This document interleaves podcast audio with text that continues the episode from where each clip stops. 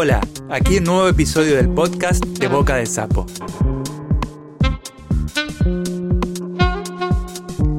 Donde las y los creadores leen sus propias producciones.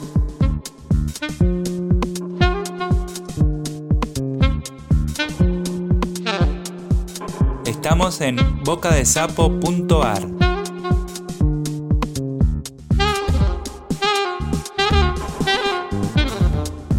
Hoy, Mario Castells lee su cuento Emboscada.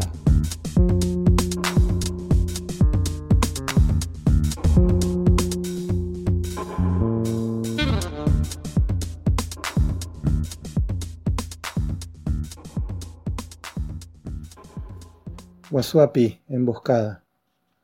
A mi tío Fidel Ortiz Cabrera Cariaduyepude.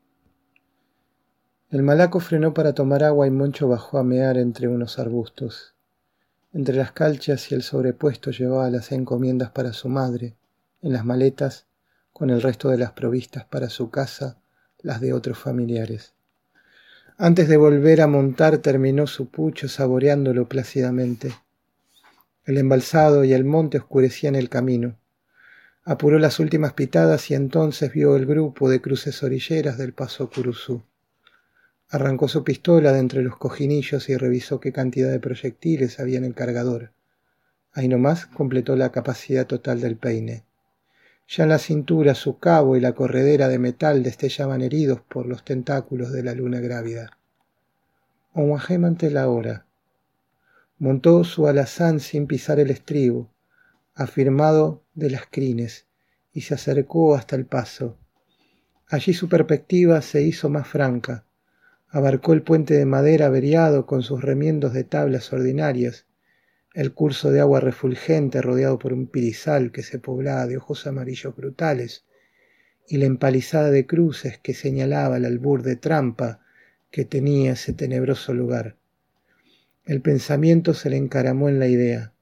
Para probarla, mejor, galopó raudamente por la ribada arenosa flanqueada por el bosque tupido, era el mejor lugar para meter un bala bombero.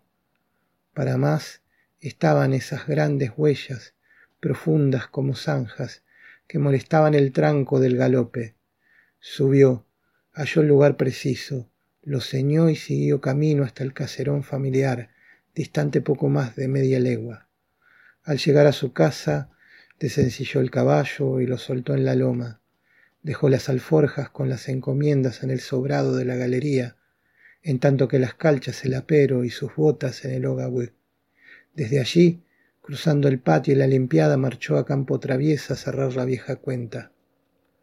La luna iluminaba la planicie, las lejanas islerías azules y blancos bañados, alumbraba el campo vero con el espartillo recortado por las quemas recientes, también los lejanos bretes y hasta su afán de venganza. La memoria de su hermano requería el cobro por aquel guasuapí en el que ese cuatrero infeliz, cobarde sicario, lo había despenado. Ya pasado la casa de don Nicanor costeó el estero y el montecito evitando dejar huellas. Varias urgentes iban en bajada. Reconoció prontamente el lugar señalado. El dominio panorámico de esa leve estribación sobre el camino lo había convencido.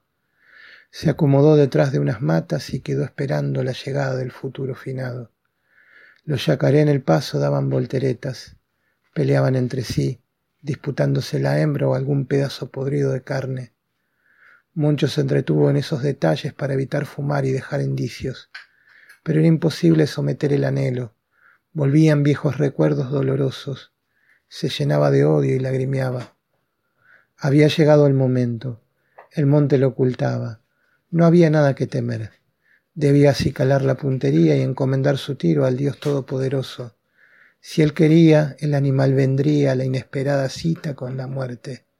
Allí verían cuán tauro era, cuán valiente para espichar sin tino. Se le acercaría y lo vería morir. Quizás le mearía en el rostro moribundo.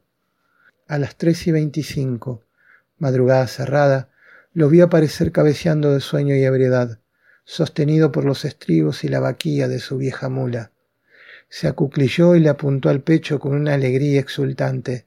pero al cruzar el puente un rayo de esa luna le hincó los ojos. Titubeó, cosas que pasan cuando no se tiene la sangre fría. Se movió un poco, con cautela, para obtener mejor posición. Borba se ladeaba de un lado a otro simulando estar más borracho que lo que estaba. De repente, quizás estuviera alertado, al cruzar el puente arrancó su treinta y prorrumpió en un grito desafiante, pechando con su mula hacia donde él se encontraba, disparando. seco ape Bernabé Galeano de Caria Íramo, arriero ayú, gritó, confundiéndolo con un vecino. No podía creer que lo había pillado. Oimenure hueco arruinado. Así pues, al intentar correrse de las balas, reveló su posición dio un salto hacia la espesura del monte como un tatú bolita, y Borba iluminó su senda a los tiros. Un balazo le pasó tan cerca que le llenó de hojas y corteza de árbol la cara. Cubriéndose la huida, disparó dos balazos. Asustado por su cercanía, trastabilló y cayó al piso. Quedó tirado de frente a su montado, protegido tan solo por la suerte endrina. Se corrió hacia la oscuridad profunda y ahí se dispararon a malsalva pero sin hacer puntería. De pronto, el último disparo de su pistola sonó distinto, hueco, como si hubiera perforado el espeso lomo de un fangal. Inmediatamente se escuchó la voz llorosa de aquel hombre enorme, clamando auxilio. Socorro, mamita, me hirieron, ya pico infeliz. Ay, mamá, mamita, la mula enfiló hacia el camino y lo llevó hasta el cruce. En el boliche de tablas lleno de sangre y de miedo, pidiendo por su madre, Juan Borba dejó de respirar. Al revisarlo, los carroñeros encontraron el dinero de la venta de tropa, hecha en Cerrito por la tarde, y en cercanías del bolsillo de su camisa, el hueco de la herida mortal. Se le sustrajo también el anillo carretón que luego inculpó un miserable en una causa por asesinato. Yendo paralelamente por el monte, Moncho lo miraba morir. Moriría en su mula, montado. Cuando el miedo pudo más, dejó de seguirlo. Se internó en el Piraguazú como una vaca de estero, hasta que cansado y con la certeza de andar dando vueltas en círculo, paró en un albardón. Se sentó debajo de un curupica de enclenque y se largó a reír como un desquiciado. Nada lo molestaba, solo esa exasperada alegría. Se quiso parar y una puntada seca le aguijonaba debajo de la axila.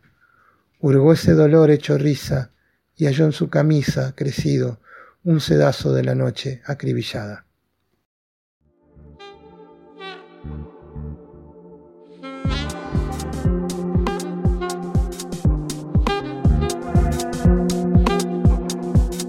Buscanos y seguinos en las redes.